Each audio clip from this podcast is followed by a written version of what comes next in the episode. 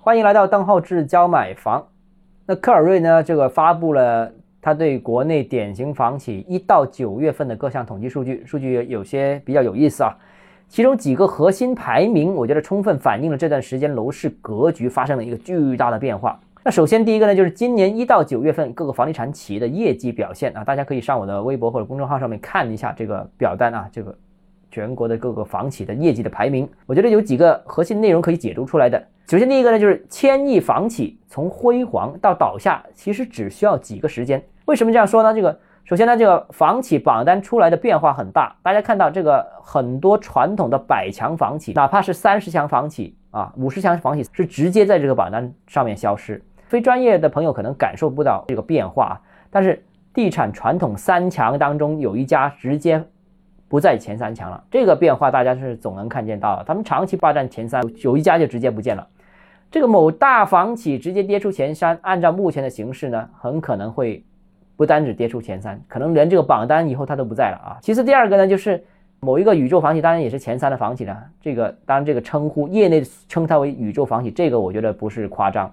他们曾经在内部呃这个宣称要今年实现销售业绩八千亿，当然是内部。的一些口号了，呃，也流传到网上，我所以我觉得这个也不是瞎说啊。今年一到九月，它已经完成了六千多亿的这个销售额，非常厉害，呃，而且在目前市场处于收缩调控的这样一个阶段，他们仍然继续在扩张，所以未来过一段时间，他们有可能这个年销售额突破一万亿呢，啊，这个大家关注一下啊，我觉得这个也是一个很好吃的瓜啊，这个毕竟有一些房企倒下，它有可能把别人的市场份额抢占到啊。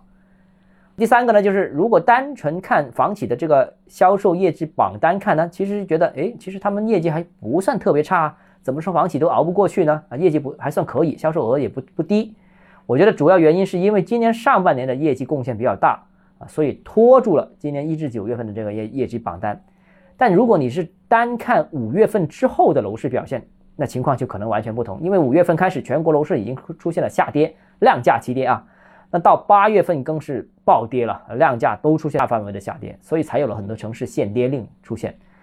其实也就几个月功夫啊，就上半年一季度和二季度的前期还是非常火的，那到二季度下旬和三季度立马降温了。千亿房企啊，从辉煌到倒下，我刚才说到，其实就几个月时间，就马上不行了啊，就倒下了。那这个榜单也有有趣的地方，就是。在这个榜单上面，我们看不到任何一匹黑马，都是熟悉的老面孔，没有新增的一些我们不知名的房企崛起。因为房地产市场是一个接近饱和的市场，是一个目前在下行周期的这样一个市场，而且这个市场已经没有屌丝存在，纯粹全是寡头。好了，今天节目到这里啊，如果你个人有其他问题想跟我交流的话，欢迎私信我，或者添加我个人微信号邓浩志教买房六个字拼音首字母小写。就是微信号 d h e z j m f，我们明天见。